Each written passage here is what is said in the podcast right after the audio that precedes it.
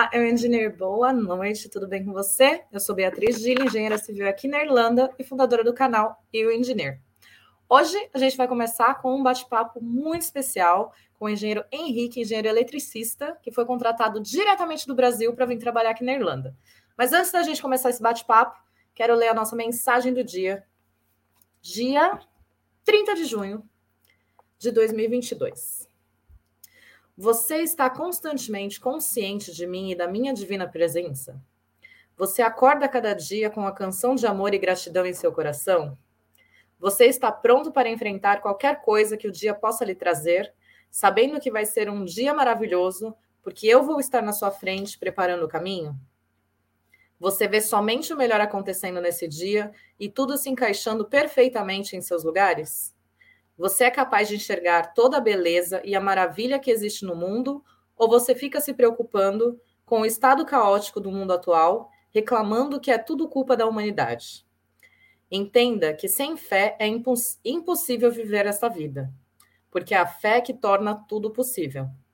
Mas sozinho você não consegue fazer nada. Deixe que eu trabalhe em você e através de você, para que todos possam me conhecer e me amar e desejem trilhar os meus caminhos e cumprir a minha vontade. Acho que a mensagem de hoje veio perfeita, né, gente? A gente tem que acreditar todos os dias. Então, para você que ainda não conseguiu o seu sim, estando no Brasil, estando na Irlanda, acredite sim que ele vai chegar, tá bom? Vou chamar aqui nosso convidado do dia, Henrique. Henrique Cortes, por favor, venha contar um pouquinho dessa história. Seja muito bem-vindo. Boa noite. Olá, pessoal. Boa Prazer, noite, tudo bom? Boa noite para todos aí aqui na Irlanda, né? E, e boa tarde para quem ainda está no finalzinho da tarde no Brasil. Estou é, bastante feliz de estar tá aqui podendo compartilhar um pouco da minha história, um pouco da minha experiência, né? Não só experiência profissional, mas também essa experiência de vir aqui para a Irlanda, né? Realizar um sonho que é de muita gente, assim como era, é, era o nosso, né? Meio da minha família. Então, estou muito feliz aqui, ansioso para estar tá compartilhando com vocês e ouvir as, as perguntas de todos, né, que virão. Sim. Antes da gente começar a contar essa sua história e como que foi essa conquista linda, eu queria agradecer mais uma vez por você estar aqui com a gente hoje. E eu queria conhecer um pouquinho quem é Henrique, de onde que você é do Brasil, é, como que começou a engenharia na sua vida, como que foi? Tá, só botar no mute aqui e aumentar o volume que está um pouquinho baixo. Aí. Bom, meu nome é Henrique, Henrique de Melo Cortez, tenho 34 anos, sou casado né, com a Gabriela, pai de dois filhos, uma menina de 5 e um menino de 2 anos, que estão aqui também, vieram nessa aventura aqui, embarcados junto na Irlanda. Eu sou natural de São Paulo, né? Então, é, morei lá até os 18 anos, e depois meu pai também é engenheiro eletricista, e foi transferido para o Espírito Santo, né, que é onde eu fiz minha faculdade, ficamos alguns anos lá, acho que foram 10 anos, até fazer minha faculdade, me casar, e aí comecei a morar em alguns estados do Brasil, né, trabalhando. Então, morei no Ceará, né, morei lá na região do Pecém, que vou falar um pouco mais depois. Morei também a última, o último estado, antes de vir aqui para Irlanda, eu estava na Bahia, né, também numa fábrica de celulose. Então, rodei já algum, alguns estados do Brasil, mas natural mesmo de São Paulo. E, e é isso. É meu conterrâneo, então, que eu também sou lá de São Paulo, sou de São Paulo, ah, capital. Que legal. E, meu Deus, parabéns em dobro agora, que eu tô sabendo que você veio com esposa e dois filhos. Então, assim, é uma conquista tripla, quádrupla, é no caso, né? Foi para os quatro. Parabéns de verdade. Já é difícil para quem é sozinho, eu imagino para quem tem família e crianças, então foi realmente uma mudança radical aí, né? Bastante, bastante. E continua sendo, né? A adaptação, Sim. acho que igual você falou, sozinho, solteiro, ela é um pouco mais fácil, né? Agora trazer esposa, filhos, estão à escola, arrumar uma moradia aqui, todos sabem aí, acho que muita gente já está acompanhando a história da, da crise é, imobiliária na Irlanda, então não foi fácil achar um, um apartamento uma casa que comportasse todos nós, enfim, é, realmente é, é uma conquista enorme e um desafio ainda maior. Maior. E vamos, vamos lá. Me conta um pouquinho. Como que, assim, quando você estava no Brasil, você fez faculdade no Espírito Santo, tudo, você estava trabalhando lá até Sim. seis meses atrás, você estava trabalhando normal? Normal, normal, exatamente. E como que surgiu então essa oportunidade? Porque muitas das histórias que a gente acaba contando aqui são pessoas que vieram para cá e quiseram ficar e conseguiram se recolocar no mercado. Você estava lá, vamos dizer assim, quietinho no seu canto, ou você já estava procurando uma oportunidade de mudança? É, é, essa, essa oportunidade específica realmente veio é, de uma maneira muito surpresa, né? É, então, igual você falou, estava muito estável, num excelente lugar, numa fábrica de celulose, trabalhando numa, numa área que eu adoro, né? Estava trabalhando com confiabilidade, manutenção, e, e aí veio esse convite através do LinkedIn, né? Mas por que que, assim, é, nunca ficou muito claro para, o, para mim, né, como que o RH me encontrou dessa última vez, mas a Amazon eu já tinha aplicado para um processo há dois anos atrás, né, para uma vaga na Alemanha, né, na época, participei de todo o processo seletivo da mesma maneira que foi dessa última vez, mas eu não fui selecionado da primeira vez. Então, claro, gerou aquela frustração, né? Poxa, não deu certo, né? Já você começa a sonhar, né? E morar na Europa. E, e então acabou que ah, esqueci, aquilo passou e continuei focado, trabalhando né, bastante, me esforçando. Fiz é, nesse meio tempo fiz uma pós-graduação no Brasil. E aí, no ano passado, mais ou menos em maio, veio uma, um contato desse mesmo recrutador de dois anos atrás, através do LinkedIn, me, me, me, me convidando né, para participar novamente de um processo que eles tinham uma vaga em aberto, mas dessa vez era para Dublin, aqui na Irlanda. Então, que legal, então você ficou é... no banco de dados deles como. Eu acredito que sim, eu acredito que essa tenha sido o, o grande. É, a maneira que eles me encontraram, né? É, e essa vaga atual, ela tem mais a ver exatamente com a minha área é, de formação, a área de experiência que eu tinha. A anterior era mais uma parte de operação de data centers, que eu não tinha muita experiência, nunca tinha trabalhado dentro de um data center. Né? Também, vou, também vou explicar um pouquinho depois melhor sobre a Amazon e o que é exatamente essa, essa empresa subsidiária que a gente atua aqui, né? que é a, a AWS. Então, foi dessa maneira, foi pelo LinkedIn, e dali para frente foi os processos também de, de seleção normal, até vir a, o, a, o contrato, né, a, a proposta né, para vir integrar o time aqui de engenharia aqui na Irlanda. Muito bom. Você falou então que você já tinha participado desse processo para a Alemanha. É, o seu, como que foi a questão do seu inglês, né? Porque na Alemanha eles exigem um inglês muito fluente ou que você tenha conhecimento de alemão também.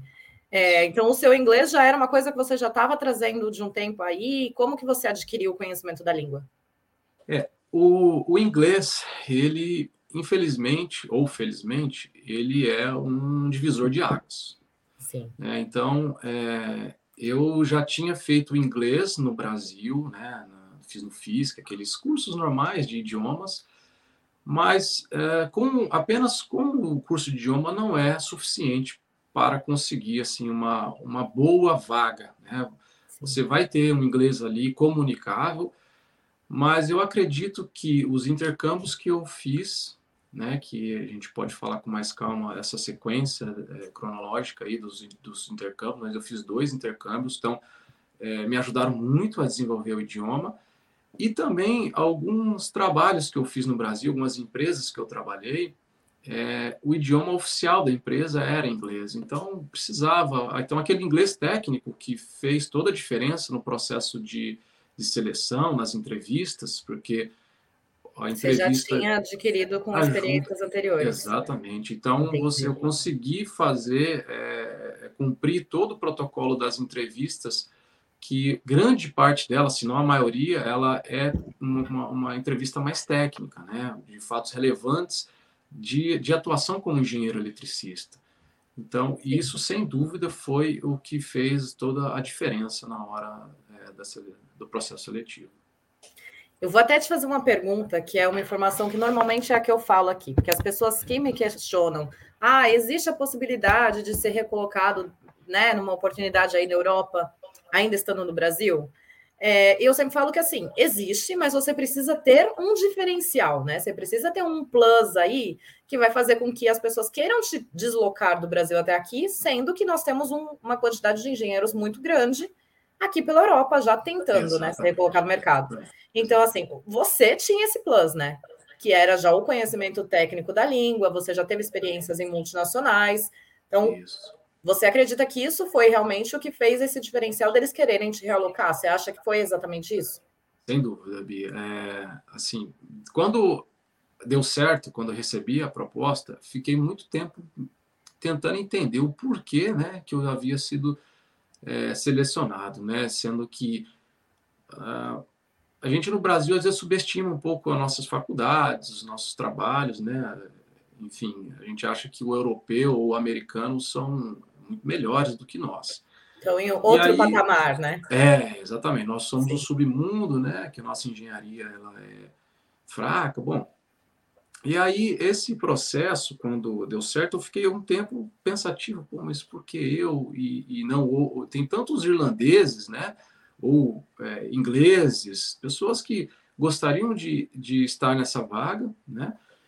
Mas é, eu acho que o processo seletivo da Amazon ele, ele contribuiu muito da maneira que ele é, né, de que ele é, é ele ocorre, que eu consegui é, é, demonstrar a experiência necessária, né, ou esse diferencial para os entrevistadores, né? Então, é, com fatos bastante relevantes, com números, né, com números altos, é, com mostrando que eu tinha uma grande responsabilidade e que eu era um bom profissional no Brasil, né? Que talvez até mais é, é, que nesse momento eu, eu, consegui me destacar em relação aos meus concorrentes, se, se existia, né? Que também é, é muito fechado, não dá para saber se eu concorri com europeus ou não. Mas o fato que você realmente para conseguir estar é, é, vir do Brasil sem uma cidadania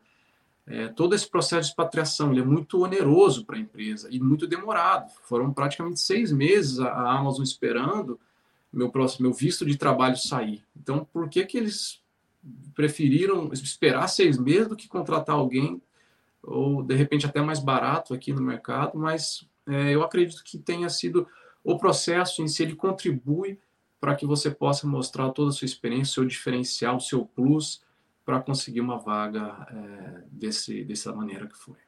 Sim, e a gente no Brasil, querendo ou não, né, as nossas nossos cargos no Brasil, eles fazem com que a gente tenha um, uma bagagem profissional gigantesca, né? Exato. Porque você faz uma você tem um cargo que ele ocupa cinco funções. É, né? É. Quando a gente pensa em Europa e tudo mais, acaba tendo muito isso, né? Exato. É, eu acho que uma das coisas que mais chamou a atenção quando eu cheguei aqui e me integrei ao time é ver que cada um faz um pedacinho né, da, do processo. Lá no Brasil, eu acho que é ao contrário, né? Você fazer Você faz três, 10, quatro, né? exatamente, e se virar, não tem para onde correr, né? Realmente é diferente. Sim. Você comentou que levou seis meses toda essa parte de burocracia aí do visto. Isso. Né? Isso. E, e, nesses seis meses, como foi para você? Porque eu imagino que também foi agoniante estando de lá, né? Aguardando essa incerteza, vai dar certo, não vai? E a família. Agora que eu sei que você vê com família e tudo, eu estou ainda mais admirada, porque eu imagino que é uma logística gigantesca, né?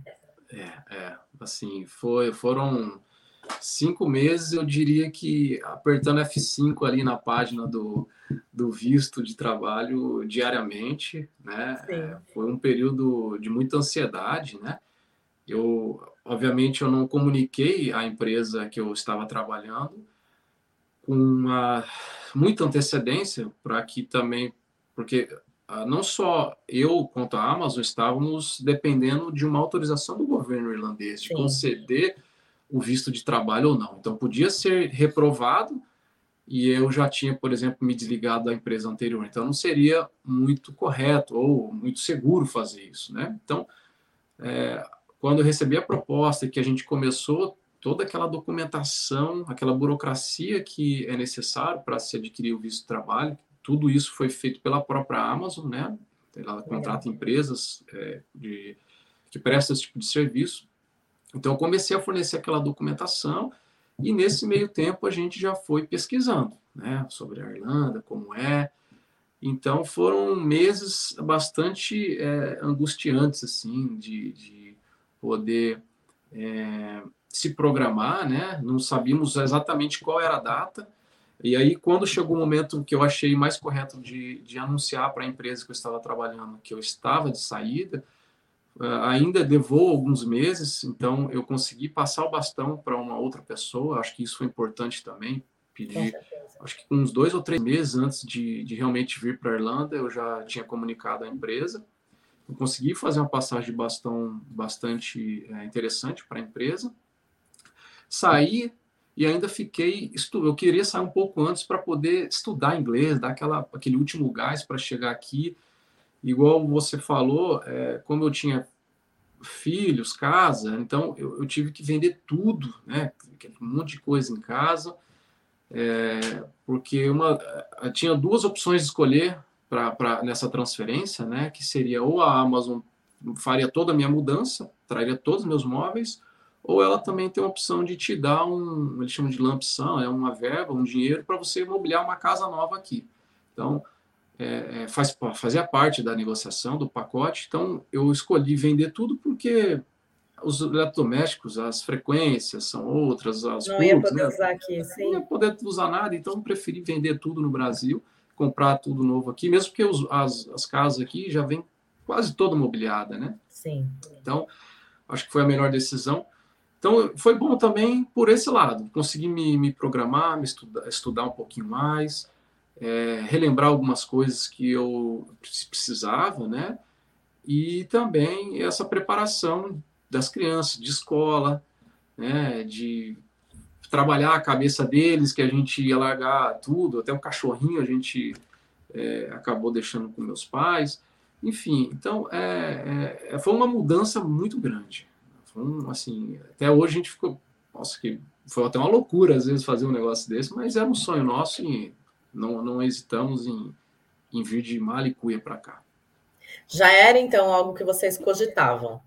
É, sempre foi um sonho nosso. Sempre que foi. É, é, nós já tivemos a oportunidade, não só no intercâmbio, mas de viajar para cá, de a, a, turismo. Então, a gente, toda vez que, que lembrava do que a gente viveu aqui, do que a gente conhecia, e o Brasil, né, é, assim, ah, não estava muito favorável. A gente Sim. tinha esse sonho, principalmente com filhos, né? A educação pesou muito, né, para essa decisão. Outros fatores que todos estão careca de saber no Brasil, mas eu acho que pensando no futuro dos filhos, é, pesou muito. Então já era um sonho, assim, uma vontade de vir para cá. Você falou do intercâmbio. Você fez o intercâmbio aqui, então, na Irlanda mesmo, quando você fez? Não, e você fez não. com a sua esposa? Não, não. É, né, intercâmbios eu fiz um pra, para os Estados Unidos, né? Ah. É, aquele working experience, né? Que é você vai trabalhar né, durante a faculdade, isso, mas vim trabalhar, fui trabalhar nos Estados Unidos para praticar o inglês mesmo. Esse era o objetivo. E um segundo, é, dois anos depois, foi para a Alemanha. Esse sim já foi um intercâmbio mais técnico, é, voltado para a área de energias renováveis, né, que eu fiz na área de energia eólica, mas não foram, foram é, intercâmbios de quatro meses. Então, assim, é, dá para praticar o inglês, deu para dar uma melhorada, mas eu acho que esses intercâmbios que existem aqui na Irlanda, que você vem para estudar inglês e, e, fica tem uma imersão maior, eu acho que seria mais, ainda mais é, efetivo, né? Conseguiria ganhar uma, uma uma proficiência maior ainda, né? uma, uma fluência maior no idioma. Mas foram bons, os dois me ajudaram muito a, a, a conseguir melhorar o nível é, do, do, idioma.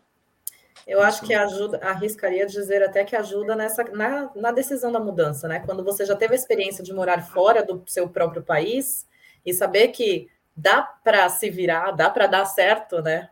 Então, sim, tomar essa decisão de mudar talvez tenha até facilitado nessa hora, né?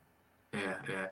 E, e, a, e a Irlanda, eu confesso que eu não conhecia quase, assim, nunca tinha pesquisado sobre a Irlanda, nunca vim, tinha, nunca tinha pisado na Irlanda. E aí, quando nós começamos a pesquisar, ainda na África, não tinha nem a vaga ainda sido é, escolhido, né? Ainda estava pesquisando, eu tive muito gratas surpresas do país. Então, por primeiro, por ser o idioma inglês, está sendo muito mais fácil a adaptação do que se tivesse dado certo na Alemanha. Na Alemanha. Né? né? Você imagina a minha filha, os meus filhos, a minha esposa tendo que falar alemão, né? É claro que o inglês fala, mas é, é, não é idioma, o idioma principal do país. Então, a Irlanda, essa decisão ficou mais fácil por ser a Irlanda, sabe? Eu acho que é, é, começamos a pesquisar muito, a educação ela é muito boa aqui para crianças, é um ensino, além de gratuito, né? Então, o custo de vida é alto, porém, tem outras vantagens que a gente viu que, que vale, vale a pena na balança, e com certeza foi uma decisão muito acertada. Estamos adorando, é um país maravilhoso, sensacional, e queremos ficar aqui um bom tempo. Ah, com certeza vai ficar. Já entrou aí com pé direito, né? Já está sendo aí acolhido, graças a Deus, pela ilha. Eu brinco que essa ilha é abençoada, ela vai gerando oportunidades para a gente, né? É só saber enxergá-las. Então, é com certeza já vai ser acolhido muito bem. E para você, quando vocês começaram a pesquisar, o que, que você, você achou assim de informação? Você começou a pesquisar sobre a área de engenharia? Você começou a pesquisar sobre como que era viver aqui? Trazer as crianças? O que, que você se preocupou mais assim, naquele momento? Porque, teoricamente, você estava tranquilo na questão de trabalho, né? Mas todo o resto era novidade. É, confesso que engenharia acho que foi a única coisa que a gente nem pesquisou. Realmente ia descobrir aqui, né? Sim. E nós começamos a, a pesquisar, é, começamos a jogar no YouTube canais de pessoas que moravam aqui que vários a sigo até hoje no Instagram, né? Não tive a oportunidade de conhecê-los ainda, mas são pessoas que falam um pouco do cotidiano, que vão ao supermercado, que viajam, né? É, então, é, isso foi o que mais nos animou, assim. A gente viu que era um país que tinha um transporte público legal, né? Então, é, falava inglês. O, os supermercados, por mais que hoje eu já não acho, a gente parece que já acostumou, já viramos irlandês, já acho que os preços, alguns acham até caro, né? Uhum. Mas na época a gente começou a olhar lá do Brasil, que a gente comparava com o que a gente gastava no Brasil de supermercado, e a gente olhava, nossa, mas as coisas são muito baratas, né, na Irlanda. E aí, é... tudo isso pesou. É no Brasil tá absurdo, né? Exatamente, exatamente. Então, quando o quilo de uma carne no Brasil estava 60 reais, aqui via o pessoal comprando aquelas bandejinhas de carne por 5 euros. Nossa, muito barato, né? Uh, então, assim, muitos itens a gente comparava e falava, não, um lugar muito bom de viver, né? Legal. Tirando o aluguel, né, que realmente é puxado, mas o resto foram todos fatores é, muito é, atraentes. Positivos, né? sim. Positivos. A escola, né, a gente deu excelentes é, referências. A gente conseguiu matricular nossa filha exatamente na escola que a gente os pesquisou do Brasil falamos, pô, eu quero essa escola aqui, então procuramos uma casa, pró, um apartamento próximo a essa escola para conseguir lá e deu tudo certo. Então, o planejamento saiu é, dentro do, do, do, previsto, né?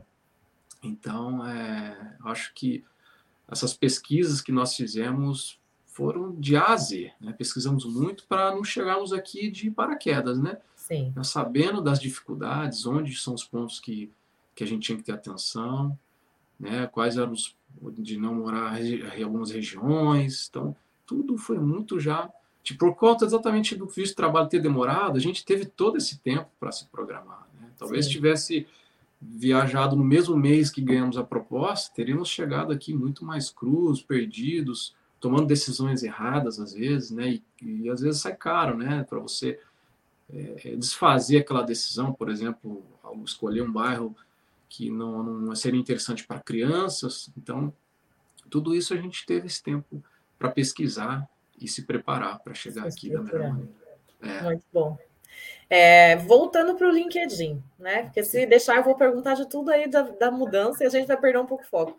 É, voltando para o LinkedIn, você falou que você foi chamado através do LinkedIn. Então, você já utilizava essa ferramenta com uma certa frequência no Brasil? Você já adotou esse costume? Porque não é muito normal, né, a gente usar no Brasil. É, é. De fato, o LinkedIn, acho que de um tempo para cá, as pessoas viram o poder da ferramenta. Né? Legal. Realmente, ela é, é um uma rede social, né, profissional, que te proporciona né, é, visibilidade, você consegue.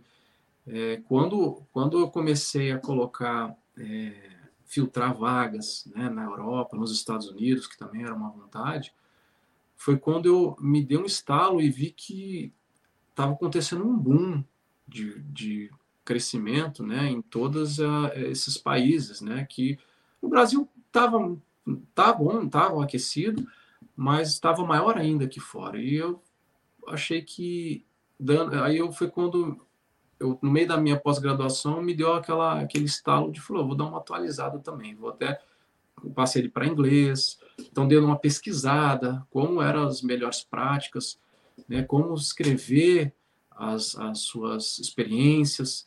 Também eu, eu coloquei algumas imagens dentro dessas experiências e eu acho que funcionou, né? mais relevantes de projetos que eu participei, né? É, de coisas grandiosas que impactam, né? A pessoa, o recrutador, a pessoa que vai lá pesquisar sobre você. Então, é uma ferramenta que eu comecei a usar com mais frequência, um pouco antes de dar certo. Acho que foi até bom, porque quando esse recrutador deve ter ido no meu LinkedIn, ele estava um nível muito melhor do que no passado. E, e comecei também a, a, a compartilhar coisa, contribuir também com o LinkedIn, né? Porque é uma rede social que depende de, de pessoas estarem é, alimentando, né? Então, isso eu também comecei a contribuir com coisas legais que pudessem é, contribuir com os meus, as pessoas que estão conectadas comigo. Então, é, eu acho que é, talvez se não existisse o LinkedIn, eu, talvez não estaria aqui hoje. Né? Essa é a verdade. Muito bom, muito bom.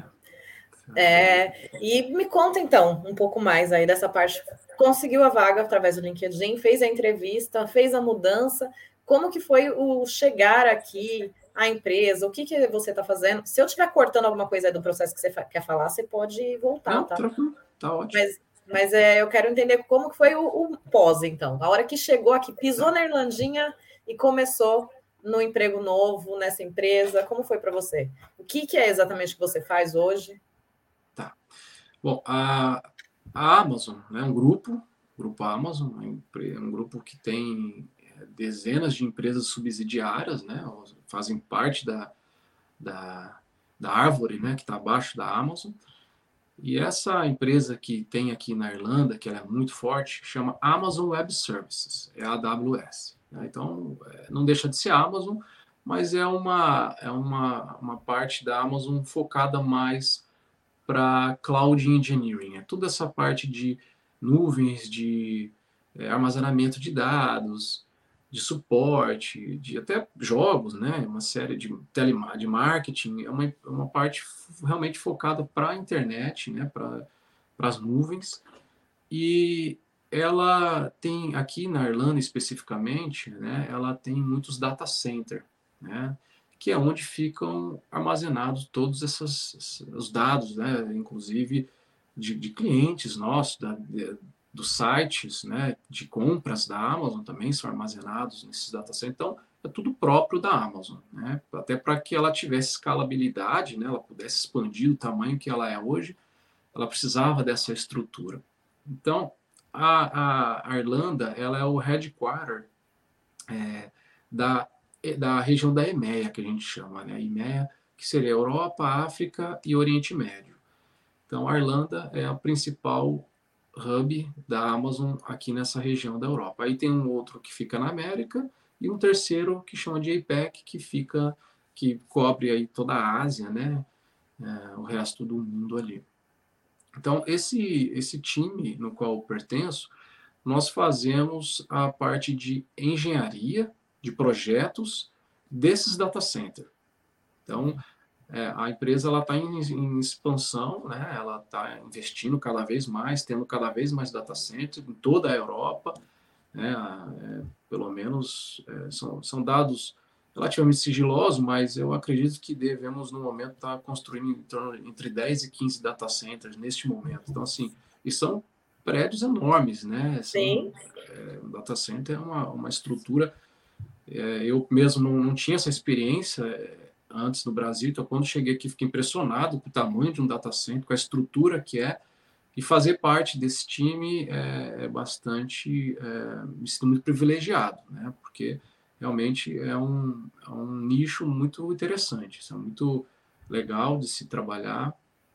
Então, é, é isso que eu faço, né? Então, trabalho nessa parte de desenvolvimento de projetos, eu como engenheiro eletricista, na parte de, da, de alimentação, de distribuição da energia para alimentação desses, data, desses servidores, né, desses racks de TI que ficam dentro do data center.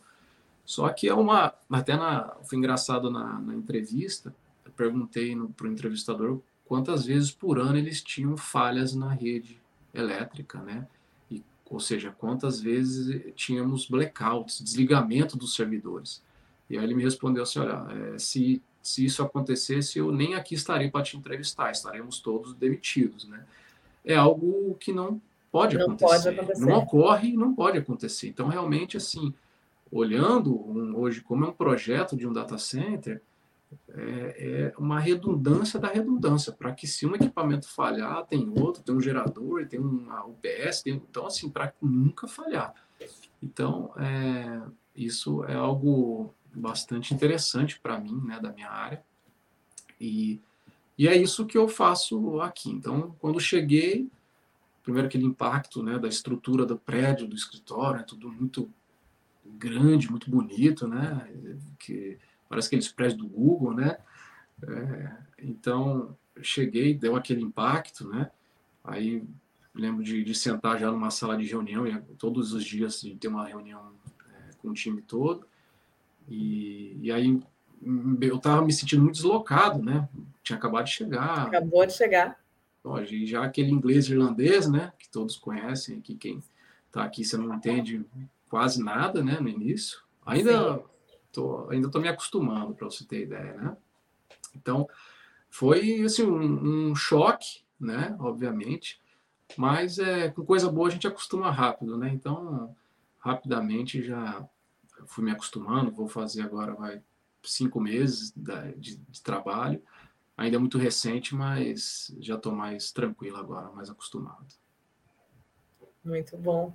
E você falou que você se impressionou com o tamanho né, do data center, dos projetos, dessas coisas. Porque isso foi o que você fez a sua especialização, mas não era o que você tinha trabalhado no Brasil, né? Você falou que você trabalhou com celulose Exato. no Brasil, né?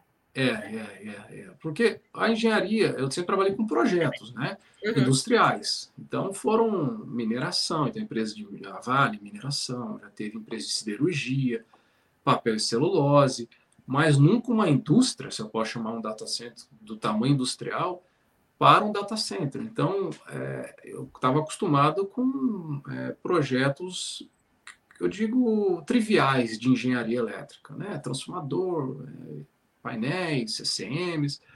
Mas quando cheguei aqui que vi que tudo era vezes três, no mínimo, né? Aquilo me impressionou bastante, né? Então, é, é, é um projeto industrial, mas de uma complexidade muito maior, de uma criticidade muito maior. Ele nunca pode falhar.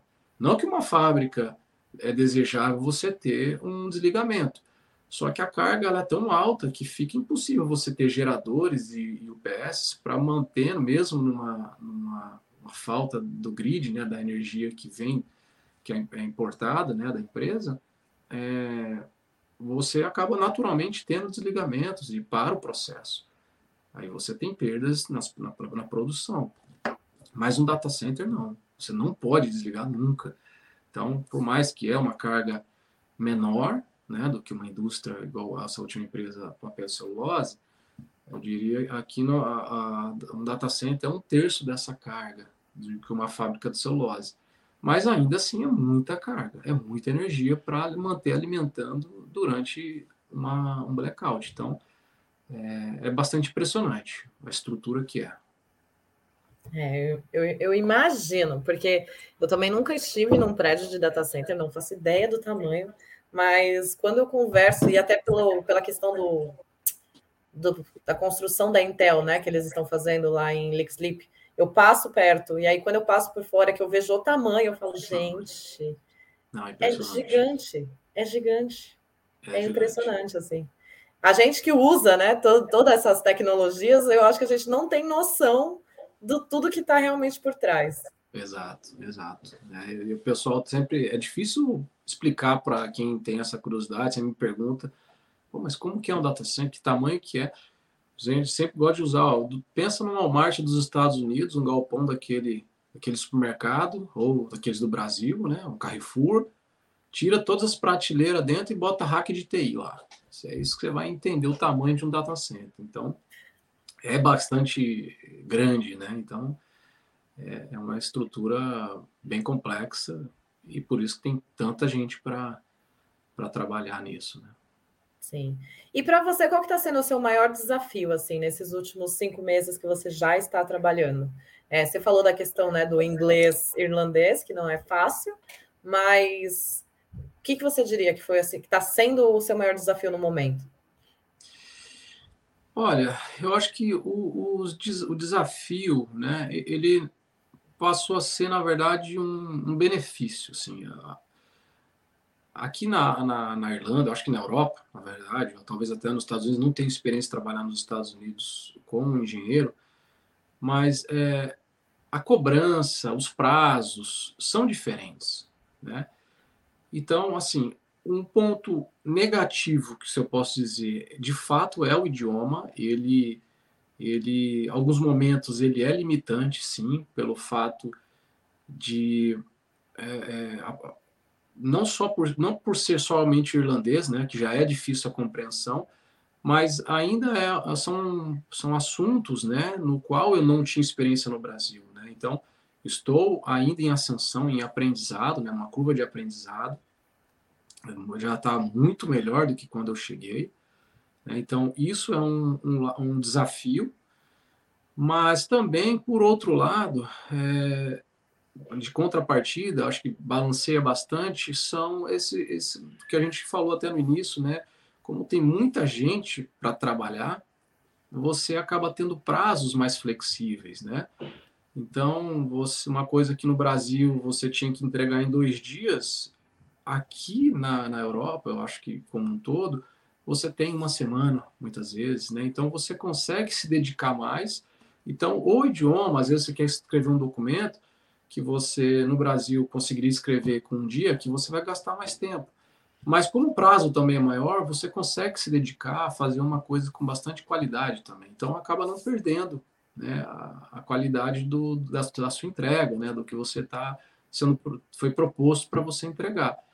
Então eu acho que essa parte de termos é, prazo, né, um prazo maior, acho que isso é uma, um fato que anula os maiores desafios no trabalho, principalmente, né? E eu acho que é um pouco diferente também, é, não só pela senioridade das pessoas, não sei se é só a minha equipe, mas as pessoas são um pouco mais sérias aqui né, para trabalhar. Então, eu não vejo brincadeiras no trabalho, é muito difícil, o pessoal dá risada, né? Não que é chato, não é isso, mas é o pessoal quando vai vem trabalhar sai com o espírito de trabalhar. Né? Então não fica ali batendo papo, conversando. No Brasil ainda a gente costumava ter mais amizade, né? Alguns momentos de, de descontração, né? Às vezes um uma, um aniversário de alguém, para ali para cantar um bolo. Aqui não tem, até agora, não vi nada disso. Então, isso é uma, uma coisa diferente também que eu notei desde, desde que eu cheguei aqui, nesses cinco meses, que isso também é interessante. É, acaba que eles são muito focados, né? Então, assim, o período lá. E isso é uma coisa que a gente fala bastante nas lives, que assim, é das 8 às 5 e meia, eles vão estar 100% focados das 8 ao meio-dia, vão fazer o break lá do meio-dia uma e voltar da uma, da uma às 5 e meia focados. E no Brasil a gente acaba que, é isso que você falou, vai para um cafezinho, volta, se distrai, conversa, faz uma brincadeira, que é nosso cultural, a gente é, é né, nosso, mais é, assim. É, é, e aí acaba que a gente acaba prolongando, né? O que era para entregar até as 5 e meia acaba saindo umas 6, 7, e aí a gente acaba trabalhando um pouco mais, fazendo mais horas extras do que aqui, né? E aqui, 5 e meia, você percebeu isso também? Das 5 e meia, eles derrubam a caneta, levanta do lugar e vai embora. Exatamente. É Não assim interessa se está atrasado, chega, deu o horário, né? O cara vai, pega a pastinha, desliga o computador e vai para casa, sem dúvida. Realmente é aquilo, é, é cultural, né? Sim. Então, é, eu, nós que, que viemos de fora temos que nos adaptar à cultura deles e não ao contrário. Então, mas é, eu, eu vejo bastante.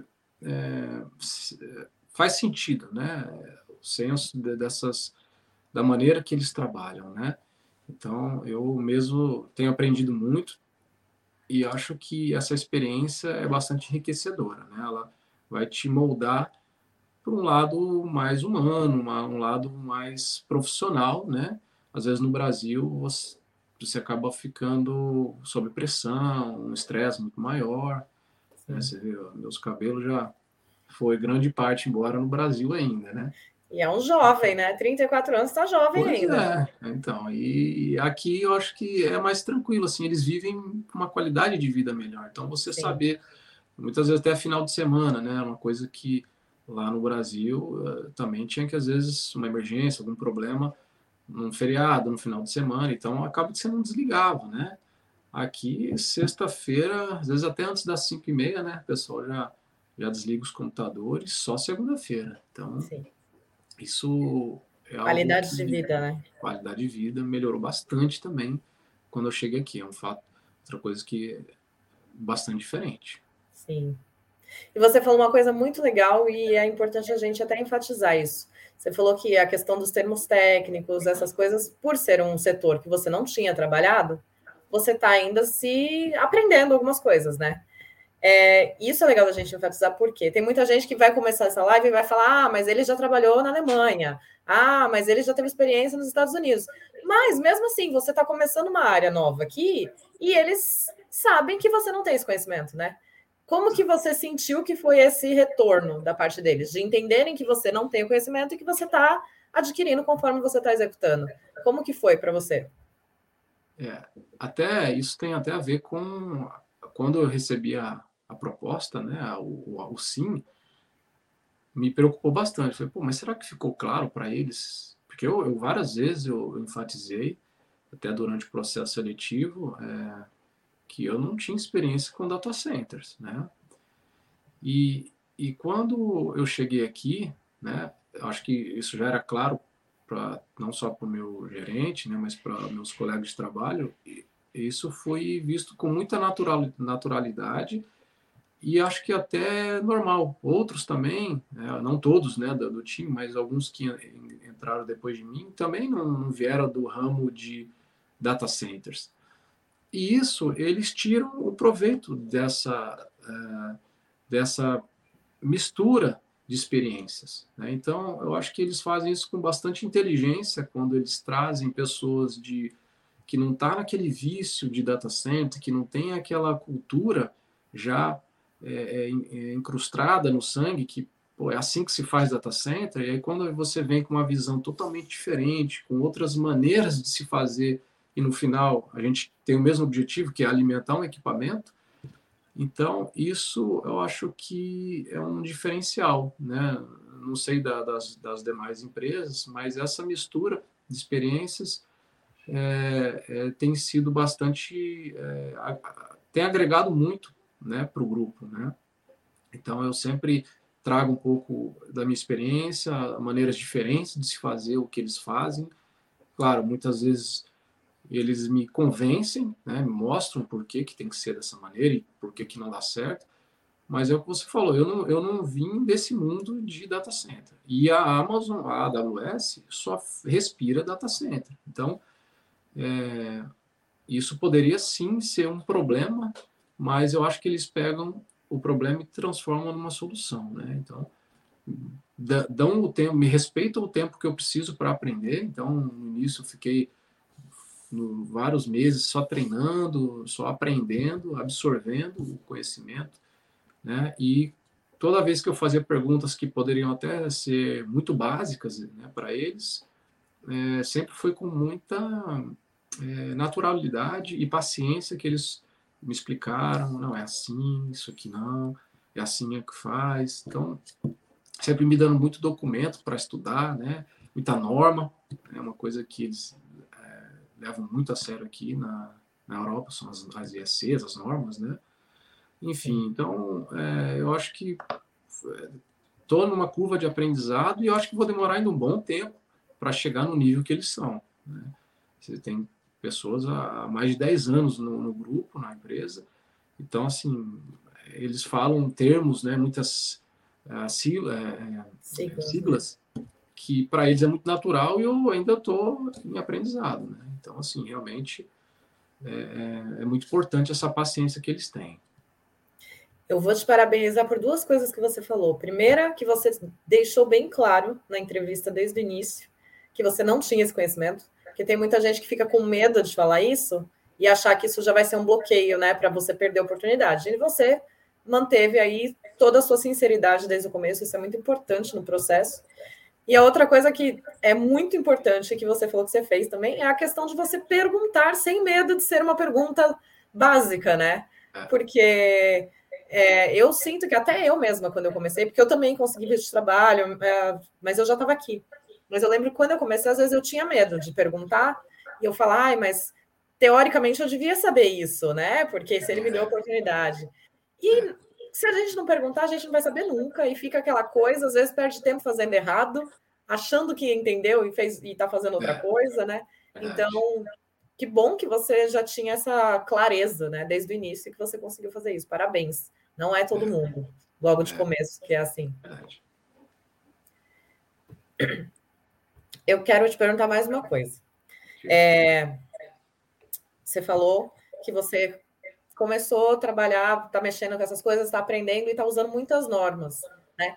Eles deram algum curso, falaram para você fazer algum curso, alguma coisa das normas, ou eles te direcionaram, olha, estuda nesse site, estuda essas normas, como que começou esse processo para você iniciar essa, esse contato? Porque por mais que você tenha as normas do Brasil que são similares, eu acho que para data center acaba sendo diferente, né?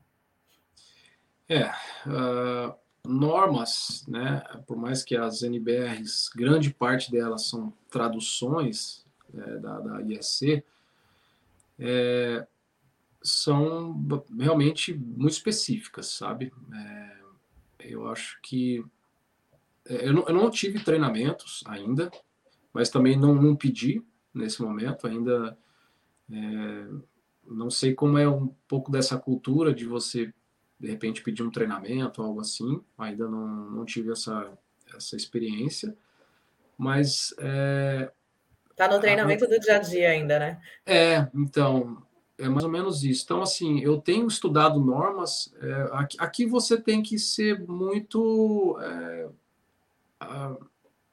vamos falar assim, você tem que saber o que você tem que fazer no momento certo, né? Não, ninguém vai pegar na tua mãozinha, cara, agora estuda norma, agora estuda sistema elétrico, agora estuda data center. Você vai sentindo pela sua experiência o que você tem que priorizar. Inclusive, esse final de semana passado, e eu não, não sou de, de trabalhar no final de semana, mas surgiu um, um assunto numa, na sexta-feira, né? É, de algo que eu não, não sabia, e, e aí me, um colega de trabalho me indicou qual era a norma que tinha aquela, aquele assunto. Então, e, ele, e eu sabia que seria importante para segunda-feira, então peguei aquela norma e estudei. Né? É, então, assim, normas é, são muito importantes aqui, eles levam muito a sério. Não tem como você fazer projeto sem estar embasado em alguma, alguma norma. Você tem que ter o seu background, né? Então, isso foi, é, isso está sendo ainda um, um, desafio pelo fato de que eu não conheço todas as normas e elas vão surgindo conforme a demanda vai aparecendo. Algum, algum estudo específico que eu sou envolvido, que eu tenho que dar uma resposta, que eu tenho que calcular algo, e aí sim cabe a, a, aquele tempo de parar. Mas, de novo, por ter um prazo que permite eu, no meio da minha tarefa, parar, abrir a norma, né? E a, a Amazon ela tem um banco de dados ou um site que você loga com o seu login e você tem todas as normas que ela comprou, né, ali disponibilizadas, então você faz o download, pesquisa, estuda, faz o que é necessário. Então, assim, recurso não é problema. Né? Ela tem tudo que você precisa, mas você tem que ser autossuficiente de buscar aquele, aquele conhecimento, buscar a norma, porque, obviamente, eles não têm, os seus superiores ou os colegas de trabalho, tempo para sentar com você, abrir a norma, de ler com você, porque é um negócio demorado, né, que demanda tempo para você fazer. Então, é, normas, eu acho que assim é algo que tem que é, priorizar, sempre tem que estar tá lendo alguma norma, quando tem um tempo livre, não fica lendo coisas é, aleatórias, pega uma norma que tem a ver com a, com a área e vale, porque você aprende outras coisas além do que você está procurando ali, né? Então, é, são, são é, documentos muito bem é, elaborados, muito bem redigidos, né? Essas normas europeias. Então, e tem tudo ali, né? Então você está com a regra de braço debaixo do braço, ninguém vai te contestar nada, né? Desde que você esteja embasado pela norma. Então, é, mas assim, se tivesse treinamentos é, nesse aspecto, eu acho que agrega bastante, né? Mas eu, nesse momento ainda falta, falta um pouco de tempo para para poder debruçar, ficar em cima apenas de uma norma específica. Acaba tendo que trabalhar com várias ao mesmo tempo, porque cada um tem um pedaço da sua, da sua tarefa ali, da sua atividade. Você vai fazer. É. É, eu ia falar isso, exatamente. Não precisa decorar as normas, né? Porque acaba sendo uma coisa impossível. Mas você conseguir saber aonde que estão cada cada função que você vai precisar aprender, né, direcionar e tudo nas é. normas, entender mais ou menos como elas funcionam, isso já ajuda aí na parte do dia a dia no trabalho, né? É, e eu estou anotando todas elas, as que eu tenho trabalhado e algum assunto específico, eu já anoto, eu tenho um, um Excel ali, uma planilha que eu coloco a norma, o que, que eu tenho ali dentro daquela norma, né? Porque depois lembrar, é como assim, ainda estou com os números das normas do Brasil na cabeça. Né? Agora tem que mudar a chave, agora é pensar tudo IEC, DS, enfim, todas essas normas das irlandesas, né? Então, é, é, importante sim. Muito bom. E você, o que, que você usa assim de, de softwares no dia a dia para trabalho? Para fazer os seus projetos, essas coisas? Tem um software específico para é, detalhamento? É, a vantagem de estar tá trabalhando na área que eu já trabalhei no passado, no Brasil, é que os softwares também são os mesmos. Né? Então, me, me ajuda muito. Então, é, todos conhecem o AutoCAD, né? Trabalhei muitos anos com o AutoCAD. Apesar de, de eu não fazer o projeto em si, desenhar, igual fazia no Brasil, mas você, para ler os documentos, para abrir, ver algum tipo de detalhe, né? Então, é, apesar de eu ter um, ser um, um usuário avançado de AutoCAD, eu uso ele apenas para leitura aqui. Gosto só de abrir, fazer uma edição ou outra ali, coisas rápidas, alguns é, rascunhos, né, algum diagrama unifilar rapidinho que eu já faço no AutoCAD. Então é um software que eu já tinha muita experiência e ainda uso. Existe um chamado é, ETAP, né, que é um software é, de modelagem matemática né, de sistema elétrico de potência. Então, é um software que eu já tinha mexido no Brasil, mas tinha já alguns anos que eu não usava. Software que vai te ajudar a fazer uma seletividade, proteção, estudos né, de fluxo de carga, curto-circuito. É, então, é um software bastante complexo, poucas pessoas dominam esse software, né, no Brasil principalmente, mas aqui é muito usado. Então, tudo o pessoal me pede, aí eu tenho que modelar ele no, no software gerar um relatório e devolver. Então, é um software que eu uso bastante, além do, do, do próprio Office, né? Então, Word, Excel, né? Eu acho que um conhecimento intermediário para avançado é um diferencial, sabe? Você poder fazer gráficos com um banco de dados que você pega de um data center. Então, eu pego lá, por exemplo, as grandezas elétricas de um data center dos últimos cinco anos e aí você não vai ficar lendo um por um. Então você tem que ter um conhecimento de gerar uma trend, uma, um gráfico, algo que te possa embasar no seu trabalho, que você possa provar algo para alguém. Então acho que é importante.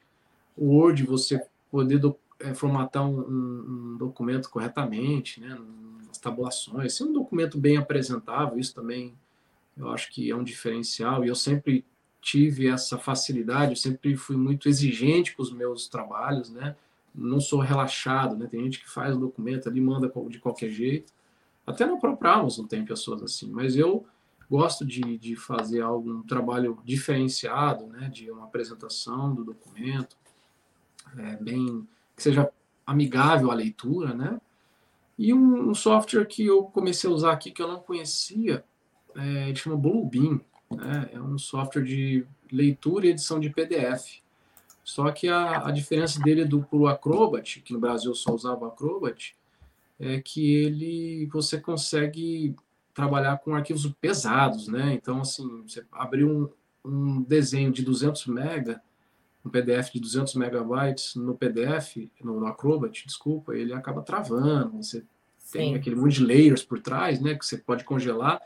Já esse Bluebeam, ele é muito mais rápido, né? Então, o pessoal usa muito isso, eu comecei a usar aqui, estou gostando, né? Mas é um software bem interessante também, que eu não, não conhecia. É Bluebeam. Bluebeam. Assim? Exato, Blue Beam, isso aí. Ele mesmo. Também não conhecia a primeira vez que eu estou ouvindo falar, vou pesquisar sobre ele. É, eu não, conhecia ele, e todo mundo falando Blue Beam, Blue Beam, não sabia nem o que era isso, aí fui perguntar. Aí, ele é pago, né? Um software é, pago, acho que cada licença, se não me engano, é 1.700 dólares. É, e é assim, é um, um software muito bacana. Assim, você é conseguir... Eu é, é, fazer anotações, você ameba coisas, destaca, puxa a caixa de texto, você edita, apaga, assim, muito software muito bom. Eu entendo que você faz projetos que são gigantescos, né? Então, eles são bem pesados é, e detalhados, né? É porque o pessoal de, que faz o projeto em si, ele é uma, uma equipe específica que é, chamam de Design Support, DS Team, né? eles fazem tudo no Revit, nesses softwares de modelo de BIM, né, que interage todas as disciplinas, né, para até questões de interferências.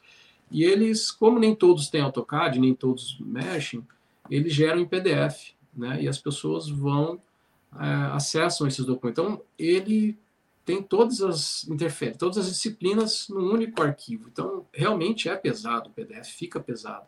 Então, acaba que sem o Bluebeam, o nosso trabalho específico aqui da nossa equipe fica comprometido se você não usar um software que aguente abrir esses arquivos que o pessoal gera. Né? Então, você consegue realmente é, ter um, um, um, nível de acesso dentro do arquivo né? rápido, uma resposta rápida, não fica travando né? aquelas coisas. Então, produtividade isso. Né? Sim, sim. É, e dependendo do arquivo, realmente no Adobe, você tenta abrir ele para o seu computador inteiro, né? É. é. Trava tudo. Nossa, desespero. É, é imagino. Eu ia falar outra. Ah, lembrei. Uma coisa que eu queria saber também, né? Que é aí já é uma pergunta mais tradicional que eu tento fazer. Com todo esse processo, conseguiu visto, veio para Irlanda. Você foi foi questionado, foi requisitado que você se cadastrasse em algum órgão regulamentador de engenharia? É, foi exigido isso? Eu sei que para a questão do visto, eles exigem toda a parte de documentação, né, de comprovação de, de graduação e tudo mais, mas para executar a sua função hoje, foi exigido alguma coisa?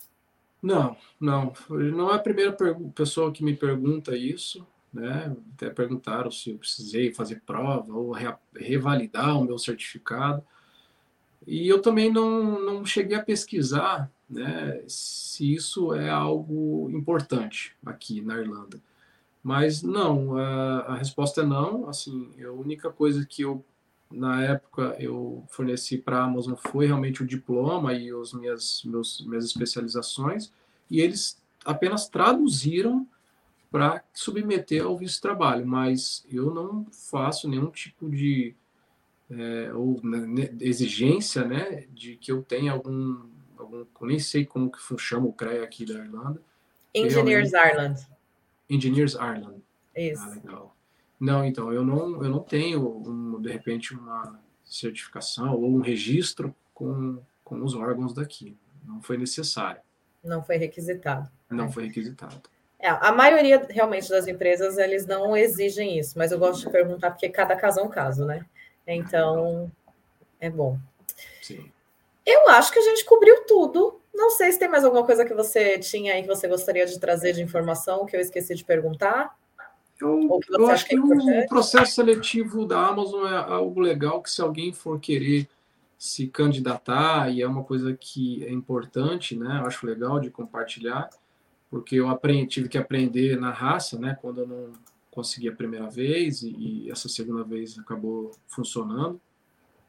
O processo seletivo da Amazon, é, na verdade, o, o, próprio funcionário da Amazon ele tem é, isso enraizado. Eles tentam colocar que nosso é, é um jeito peculiar de ser de trabalhar. E a, o processo seletivo realmente ele é muito peculiar, ele é muito diferente. Né? Ele tem, além das fases, né, que acho que várias empresas fazem, mas a maneira que se conduz uma entrevista, né, as pessoas que participam, os seus entrevistadores, como é a, a tomada de decisão para ser o candidato que foi escolhido. Então, assim, para começar, é, não é permitido, a Amazon, ela, ela inclusive eu já fiz o treinamento para ser um entrevistador, é extremamente proibido fazer qualquer tipo de pergunta pessoal. Você não pode perguntar para a pessoa se ela orientação sexual, você não pode perguntar é, se é homem, se é mulher, se é magro, se é religião, cor, nada. Nada, nada, nada. Isso não faz nenhuma relevância no processo seletivo. Né? Se você é, tem filhos pequenos, se você está grávida, vai seguir da mesma maneira. Todos estão. Eles levam isso é, é, ao pé da letra que todos são iguais no processo seletivo. Ninguém tem é, vantagem ou desvantagem alguma. Então, isso eu achei bastante interessante, sabe?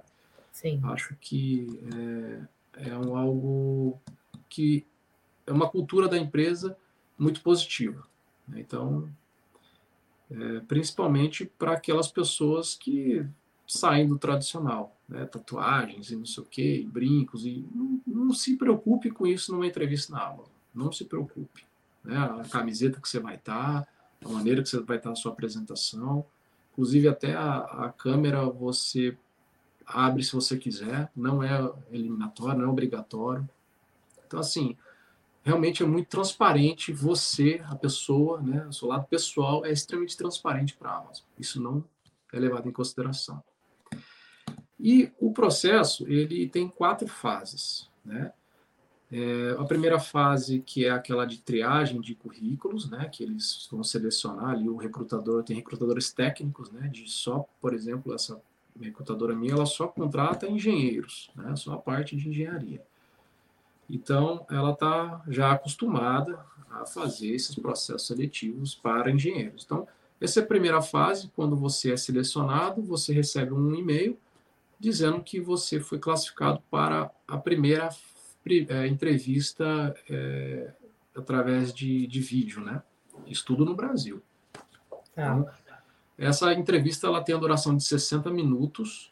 E quando fala 60 minutos é cravada, eles não passam um minuto né? Porque eles entendem que estão tomando, tomando o seu tempo. Então, é uma hora de entrevista com uma pessoa que é até do meu time hoje. Então, é uma entrevista técnica. Só que essa entrevista técnica, ela, ela é dividida em duas partes, é, que aí vem o jeito peculiar da Amazon, que você, é, é, a Amazon, ela tem 16 é, princípios de liderança. Se você for no site da Amazon, você vai ver lá, é, é bem explícito para todos, que esses princípios de liderança você tem que provar, né, mostrar para os entrevistadores que você que está no seu DNA, o jeito que a empresa é. Então, esses princípios de liderança eles é, balizam a empresa, né, os limites, os batentes dela. Ó, então, são 16. Então, vou falar aqui alguns, por exemplo, pensar grande, né? Ou é, outro princípio é você ser uma pessoa é, que vai a fundo as coisas, que eles chamam de dive deep, né? Então você não é um cara superficial que você se esbarra num problema, entende um pouquinho ali e resolve bola para frente. Não, eles querem que você sempre seja um cara muito é, investigativo, que você vá a fundo do problema para dar uma solução que resolva definitivamente o problema. Então, esse jeito peculiar deles, você é, é, nessas entrevistas, você tem que provar, mostrar para eles que você tem experiências né, relevantes para aquele princípio de liderança. Então, você, a, a entrevista da Amazon, você tem que estudar para a entrevista. Não é simplesmente sentar e ouvir o que o cara vai te falar. Então, o recrutador, ele vai te dar os 16 princípios de liderança para você estudar. E, e, claro, você não vai saber qual é o princípio que vai cair na sua entrevista. Né? Uh, lendo alguns, você fala, pô, engenharia tem a ver um pouco com esse princípio aqui, então vou me dedicar mais a esse. Então, é o que a minha estratégia que eu fiz, mas você tem que ter um fato, uma história relevante para cada princípio de liderança. Só que na entrevista, ele não te perguntar o que você acha sobre esse princípio, não é a sua opinião. Você tem que trazer dados de experiências passadas suas né? Se, às vezes até a pergunta é para você dizer uma coisa que deu errado na sua vida, né? no, na sua empresa, no seu trabalho, não só coisas boas que você fez, até para você mostrar que você tem esse poder de aprender com seus erros, né? Então, assim, o processo seletivo, ele você tem que se preparar muito para ele. Né? Então, essa primeira entrevista de uma hora, você até três dias depois você recebe um e-mail se você foi eliminado ou passou para a próxima fase. A outra fase, essa, essa terceira fase, é uma segunda entrevista via é, é, telefone, né, via vídeo, mais uma hora, só que aí já é um cara mais sênior da equipe, né? E aí, mais três dias você recebe, e quando eu falo três dias, é três dias mesmo. Exato não atrasa. Aí você recebe a, notícia se você passou para a quarta e última fase. Essa quarta e última fase é uma entrevista de seis horas. Essa já é mais puxada. Meu e Deus. antes da pandemia, a Amazon ela pagava passagem para você vir até o local de espera. Então, viria do Brasil para cá, tudo pago, hotel, todos os dias que você ficar aqui, passagem de avião e você faz essa on-site interview, a entrevista no site, aqui na, na, no escritório, com uma hora cada entrevistador. Então serão seis entrevistadores diferentes, né, é, que vão, no final, dar cada um sua opinião. Cada um não tem acesso ao que o outro deu, eles não conversam entre si, e é colocado no sistema, e esse sistema toma a decisão de você ser escolhido ou não. Então, essa, por ter sido pela internet, a minha vez, né, ainda estávamos na pandemia, eles dividiram em dois dias, então foi uma terça-feira, né, três horas, e na outra quinta-feira, dois dias depois, mais três horas. E isso começamos cinco horas da manhã, né, por conta do fuso, né, então as minhas entrevistas ainda estavam de noite, né, então começava, tinha que acordar de madrugada para poder fazer as entrevistas. Então, assim, foi bastante difícil, né? E isso engrandece ainda mais a nossa conquista, né? Você fica cada vez mais orgulhoso ainda de ter conseguido passar em todo esse processo. E então é um jeito muito diferente de se fazer é, entrevistas. Eu acho que quem tiver essa oportunidade se candidate, tenha experiência, por mais que na primeira às vezes não dá certo, foi o meu caso, mas é possível sim, é totalmente plausível, normal, consegue vá atrás do sonho, assim como a palavra que você é, leu logo no início, né? Tenha fé, é, tá tudo nas mãos de Deus e, e se for para ser, vai ser. É muito legal que você passa essa informação da questão da, do processo, né? De como é, porque no Brasil é, é, é, muito difícil, né? A gente passar por tantas fases assim. E uma coisa que eu sempre falo aqui é a questão do estar preparado, do estudar a empresa, estudar como funciona, qual é o critério. Quando você entrou nesse processo, o seu recrutador, a pessoa que estava falando com você, ele te orientou de como seria? Ele falou que teria todas essas fases e aí eles foram te passando toda a orientação, né? Exatamente. Esse e-mail que vem com a resposta que você passou, ele também tem várias informações bem legais, relevantes para o que você tem que estudar estudar sobre a empresa, sobre Jeff Bezos, tem que estudar sobre o Andy Jazz, sobre o CEO. Então, porque a empresa ela busca um perfil muito específico. Então, você precisa e, e claro, as minhas experiências passadas contribuíram que eu pudesse ter muita relevância, dados é, que pesaram na decisão, né? números grandiosos, quantas pessoas eu era responsável, qual era o o tamanho da empresa que eu trabalhava antes. Então, eles, é isso que eles querem ver, se você tem perfil para trabalhar na empresa. Né? E, e não eu... adianta mentir, né? É, não, jamais, né? Eu acho que mentira não é boa em lugar nenhum, em momento algum, né? Então, numa entrevista de trabalho para uma mudança de vida, não, fora de cogitação. E mais uma vez você mostrou aí que você era uma pessoa diferenciada e que fazia aí valer a pena todo esse processo, né? Então, mais uma vez, é. parabéns. É, é um processo, eu acredito, bem custoso né, para a empresa. Até mesmo essas horas, multiplicar todo o tempo dessa equipe parar para poder fazer entrevistas. Então, eles não querem perder tempo, né? Querem realmente achar a pessoa certa. Então, é um processo é, bem exigente, mas, mais uma vez, totalmente possível de se alcançar. Sim. Com certeza. Nada impossível. Não é processo da NASA, não. É um processo da Amazon só. É, é da Amazon, não é da NASA. É, é. É uma NASA da informática, vamos dizer assim, né? É. Não, ela é uma boa empresa. Digamos é. uma boa empresa, sim. Com Muito certeza. É. Que bom. E deixa eu te fazer uma pergunta agora, curiosidade mesmo. Como você descobriu o Eu Engineer? Como que você conheceu o projeto? Conta para nós. E quando eu estava ainda no Brasil, que eu falei que eu estava pesquisando sobre o Brasil, existia um, um, um, cara que é engenheiro aqui, eu acho que ele é engenheiro também, é Juan. Ele, eu acho que ele, ele sempre está compartilhando coisas de vocês no Instagram. E aí eu já seguia ele desde o Brasil, porque eu achava legal a rotina, que ele mostrava como era a rotina de trabalho aqui na Irlanda, né? Então já sigo ele até hoje. O Targino, aí, né? Como? O Antargino. Ah, agora eu sou bem ruim de nome, sabe? Eu, ele acho que é planejador. Sim, é. Engenheiro de planejamento. É ele, uhum. né? E aí eu conheci o, o Eudinir por lá. Achei bastante legal a iniciativa, né? Ah, teve até aquele evento que vocês fizeram. É, deve ter uns dois meses, talvez. É, então, foi maio. Foi maio, né? Então, eu achei muito interessante e eu acho que vai ser bacana contribuir com eles, mostrar um pouco da. É, compartilhar, encorajar, que eu acho que é isso que você mais prega, encorajar as pessoas de não, de não terem receio, arriscar mesmo, vir, correr atrás dos sonhos e, e eu acho que é importante. É, eu vim com família, vim, nunca tinha nem pisado na Irlanda, cheguei aqui, nunca nem tinha sentido esse frio, né? Chegamos aqui no dia 30 de janeiro, no auge do, do inverno, com acho que estava 2 graus no dia que nós chegamos. Meus filhos na, praticamente Nossa. nasceram na Bahia, né? E calor de 35 graus, 30 graus, chegaram aqui, nunca nem blusa de frio tinham usado na vida. Tinha que usar até luva, gorro, cachecol, tadinhos. Então, não, não tem, não tem limite para alcançar a felicidade. Muito legal. Eu quero te agradecer mais uma vez pelo seu tempo, por vir aqui compartilhar sua história, por né, se prontificar, vir aqui compartilhar sua história.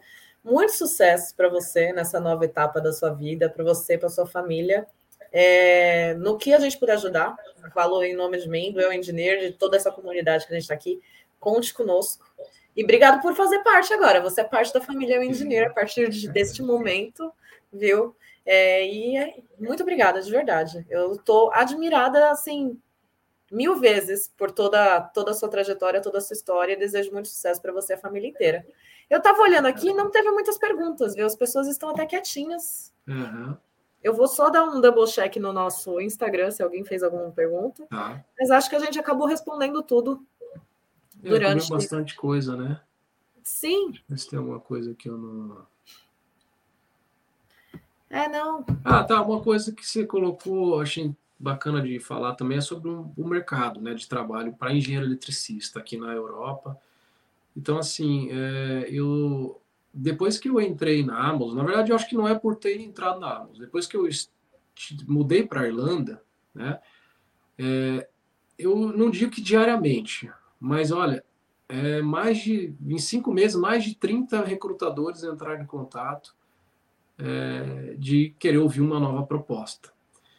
E acaba que é, eu, claro, acabei de entrar numa empresa, né, então estou vivendo um outro momento. É, eu sempre pergunto para o recrutador se ele gostaria que eu indicasse alguém, né? Então, eu tenho alguns amigos no Brasil que são referência, pessoas muito boas que eu gosto de indicar, só que sempre esbarra no, no visto, né? Na, na, na, questão dessa expatriação, né? De, de estar no Brasil. Então, acaba que uh, muitas vezes a vaga não tem essa, uh, não suporta ou não está previsto essa, esse custo de trazer uma pessoa de fora. Então, assim, se a pessoa ela realmente tem a cidadania, né, e tem essa vontade de vir para a Europa, o mercado aqui na Irlanda ou na, na, na Europa está muito forte, muito aquecido, tem muita vaga. Então, é, eu digo até porque meu LinkedIn está como se tivesse fechado para novas oportunidades, né? não está aquela opção de ticado, mas continua sendo muito é, é, procurado o engenheiro eletricista. Então, está muito aquecido na Europa. Esse lado de data center é bastante também, tem muita vaga muito relacionada com isso.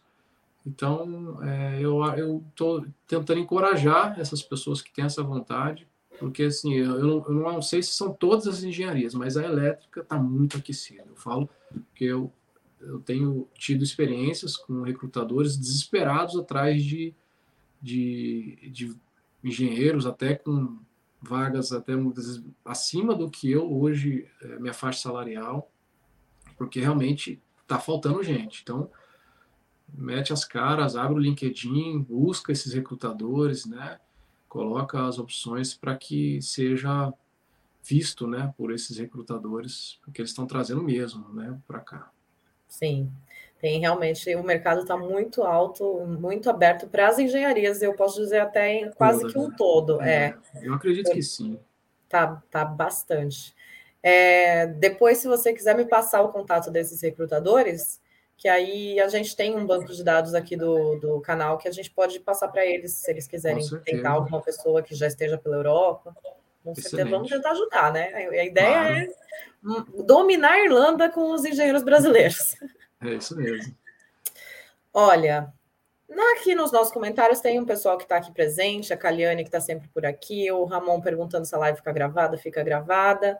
Mas de pergunta, não tem. A Ivete, ela sempre está aqui, ela está falando que ó, o genro dela levou cinco meses para conseguir visto e foi para Portugal. Muito bem, engenheiro de tecnologia também. Parabéns para ele, Ivete. E a filha dela está aqui na Irlanda. Aí ela falou: a filha dela é engenheira civil, mais de 10 anos na área, trabalha na área de construção civil, AutoCAD. E ela já fala que a filha dela trabalha na, no prédio da Amazon. Não estou tentando achar aqui, ó. Ah, é, faz limpeza no escritório da Amazon, em Dublin. Ah, legal. É. Legal. Realmente, todos são brasileiros lá no, no escritório, pessoal. Tem bastante brasileiro que trabalha com você? É, não, na Amazon não. Não, não na, assim, funcionário mesmo na verdade, no, no, meu time não tem nenhum, né, na minha gerência, mas eu sei que eu faço parte de um grupo no WhatsApp de outros brasileiros aqui, da Amazon, mas são todos de TI, assim, pessoal de programação, de, de, de suporte, né, que, dos, das ferramentas da Amazon. Então, tem muitos é, de TI. Agora, nessa parte de engenharia, assim, na, na elétrica ou de outras disciplinas, é, não vi nenhum ainda, não. Ainda não. Ah, daqui a pouco a gente muda isso. Com certeza. Ó, o Celo falou que chegou, ele estava no estágio, já entrou na live, aí ele comentou aqui que a AWS, que é a Amazon, ela patrocina o campeonato alemão. Muito bom. Não sabia disso. Bila Carvalho falando que é interessante vai anexar foto no perfil do LinkedIn. Mas é que você falou que você anexou fotos dos seus trabalhos, né? Exatamente. Do, dos projetos que você é. foi executando durante a sua trajetória. É, eles dizem que uma imagem diz mais que mil palavras, né? Então, assim, por mais que você tem que ser bem direto no, ali no LinkedIn, né? bem resumido o que você fez naquele determinado trabalho, mas você coloca duas, três fotos Claro que a minha profissão permite, né? Porque são coisas que foram construídas, né? Sim. Às vezes, dependendo da profissão da pessoa, não é possível. Acho que a sua também, por ser civil, né? Dá um impacto, porque aí o, o, o entrevistador ou o recrutador, ele vai ver, pô, trabalhou como né, supervisor ou engenheiro de uma obra civil e vê um prédio enorme, uma indústria, né? diferente de ser uma casa. Né? Então, o peso é muito maior, é muito mais impactante quando você coloca mais coisas relevantes no seu perfil. Né? Sim, com certeza. Eu sempre oriento, às vezes, até se você tem um projeto que você executou e aí você não tem a imagem, mas você tem o, o, site, né? Porque dependendo da obra, sempre tem um condomínio que tem um site próprio. Isso, aí você pode vincular também o link do, do site, isso também ajuda a eles visualizarem. E você falou, né, da questão de números. Você colocou muita, muitos números, né, no seu LinkedIn. Isso é importante. É, no LinkedIn nem tanto, né? Mas na entrevista eu anotei muita coisa, porque sabia que isso era o que ia fazer o recrutador ou, ou as pessoas me quererem no time dele, né? Para poder somar. Então, isso que foi o, o que decidiu, né? Essa, esse sucesso da, do sim, né? Da, da vaga. É, porque aí você dá um. Eles conseguem mensurar, né? O que a gente Exato. que é o que você acabou de falar. Uma coisa é uma construção de uma casa, outra coisa é um prédio de vários andares. Exato. A Kali fez uma pergunta aqui, ó. Qual foi a maior dificuldade que você teve ao se deparar com uma mega estrutura, né? Da questão do. Dos. Empresa, né? Dos, dos... Sim. Esqueci o nome, dos é, data centers mesmo. É. Eu, eu, igual eu falei, eu acho que se acostumar com coisa boa ela é mais fácil, né? Então, é, eu acho que no início você se impressiona, você às vezes você pode até se questionar, né? Você mesmo, até aconteceu comigo, te dá aquela, aquela síndrome do impostor, né? Pô, mas será que eu sou realmente capaz, né? Mas a partir do momento que eu estava aqui e, fui selecionado, você tem que se convencer de que você está apto, né? Senão você não teria sido selecionado. Então, é, eu acabei que isso me ajudou muito a entender e, acostumar com aquilo, né? Não, não pensar essa síndrome do postor, a gente sempre se inferioriza às vezes. Isso não, não acrescenta em nada. Né? Eu falo por experiência própria que isso é, só te atrapalha. Então, é pensar grande, é pensar dali para frente. E, e, foi isso que me fez sentir, né, pronto e, e fazer me integrar ao time, né, para não criar nenhum tipo de barreira. É meter a cara mesmo. Tá aqui, Agora vai para frente, só olhar para o futuro. Se deram toda essa oportunidade para vocês, te trouxeram até aqui, né? Não dá para achar que é peixe pequeno. Tem que acreditar.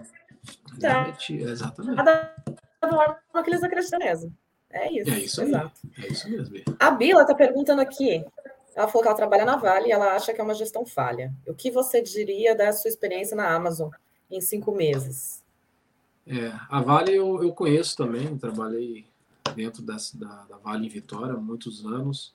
Realmente é, tem alguns pontos muito similares com a Amazon, porque a gente acha tem a sensação que é uma empresa inchada de pessoas, né? Então fica difícil fazer gestão sobre muita gente.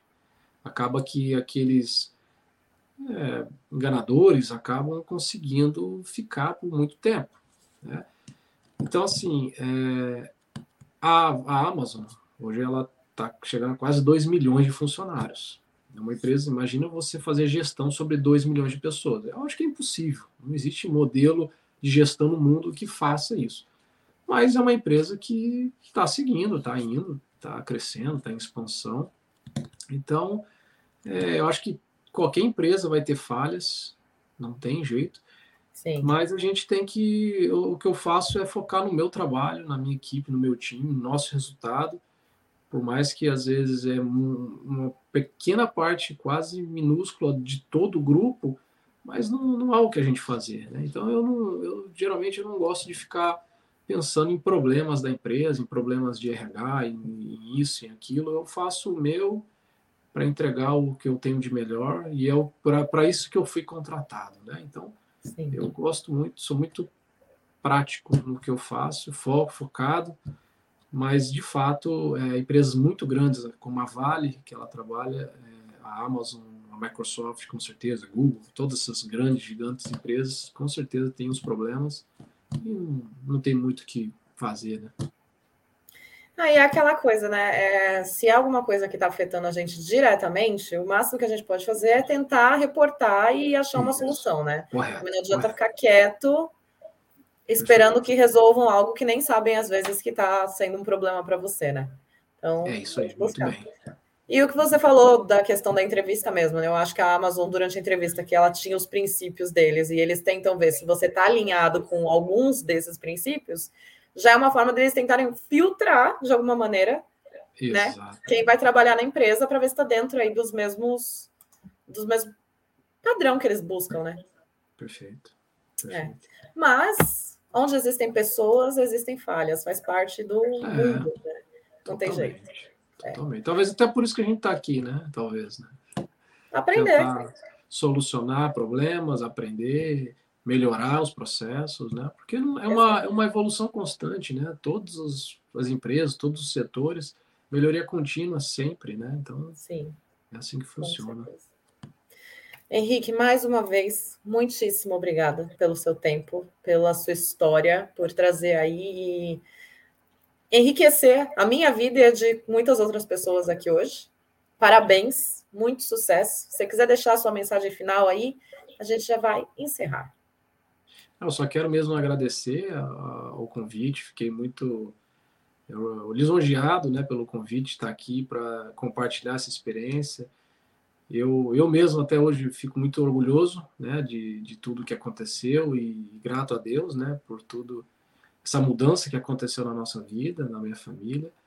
Então, é, mas eu estou aqui para também contribuir com vocês, com todos os que estão assistindo, né? Meu LinkedIn é, foi divulgado, fique à vontade para me fazer perguntas. Eu gosto muito de ajudar, né? Então, é porque também me ajudaram a estar aqui. Então, é, eu só tenho a agradecer pela, pela noite de hoje, aí, pela live, foi muito bacana. E esperamos, espero a gente ter uma segunda live aí logo, logo. Com certeza. oportunidade, tá bom? Com certeza. Muito obrigada, uma ótima noite para você, para sua Obrigado. família. Fica com Deus e muito sucesso, tá? Amém. Vocês também. Tudo de bom. Obrigado. Tchau, Qualquer tchau. coisa, pode mandar uma mensagem. Estou à disposição. Perfeito. Obrigadão. Tchau, tchau. Tchau. Boa noite. Boa noite. E muito obrigada a todos vocês que ficaram aqui até agora. Que história, não é mesmo? Maravilhosa, estou encantada. Não esquece, gente, por favor, deixa seu like aqui embaixo para ajudar aí no engajamento, fazer com que essa história vá para outras pessoas e ajudem outras pessoas, incentivem vocês a tentarem uma oportunidade aqui no exterior.